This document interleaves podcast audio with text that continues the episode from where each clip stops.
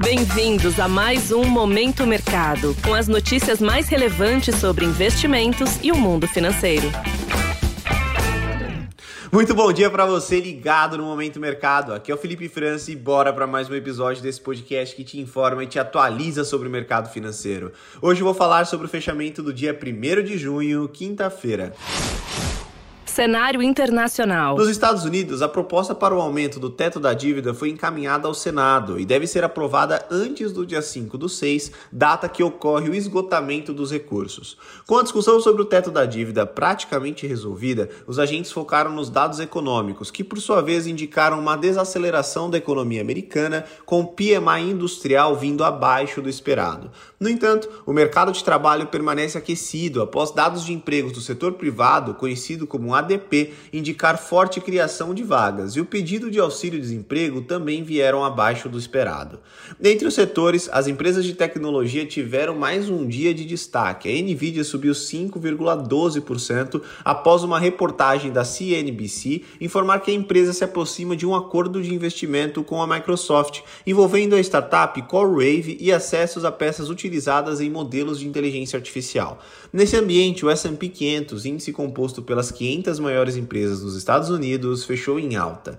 Em relação aos títulos públicos americanos, as taxas tiveram queda em toda a sua extensão, após dados macroeconômicos indicarem que a economia americana está desaquecendo, fazendo com que as apostas para a próxima decisão de taxa de juros ficassem majoritariamente em manutenção.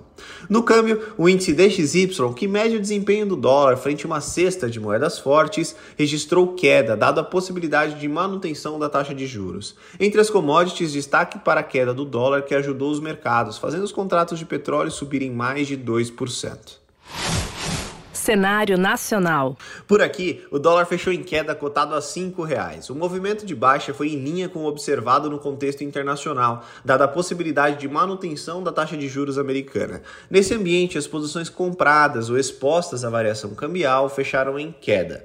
Na renda fixa, os contratos futuros de juros fecharam em queda em todos os vencimentos, acompanhando o movimento de fechamento das taxas americanas e queda do dólar. Com isso, as posições aplicadas, que são aquelas que ganham com a queda das taxas foram favorecidas.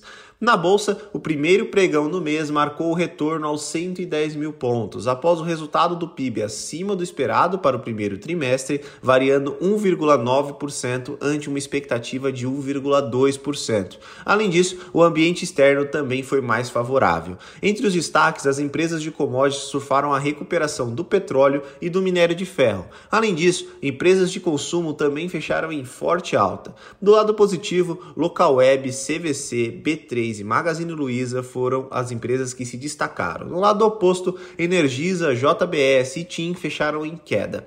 Com isso, as posições compradas, que são aquelas que apostam na alta do índice, ficaram no campo positivo pontos de atenção. Na agenda do dia, fique ligado na divulgação do relatório de emprego dos Estados Unidos, conhecido como payroll. A expectativa é que 200 mil novas vagas sejam criadas agora em maio.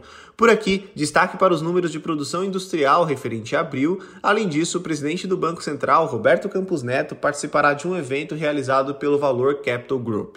Sobre os mercados, agora pela manhã as bolsas asiáticas fecharam majoritariamente em alta, seguindo o desempenho observado nos Estados Unidos. Na Europa, os índices também estão em alta após a aprovação da revisão do teto da dívida nos Estados Unidos pelo Congresso americano. E por fim, os futuros de Nova York também estão no campo positivo Desta forma, termino mais um episódio do Momento Mercado. Desejo a você um ótimo final de semana e bons negócios. Valeu!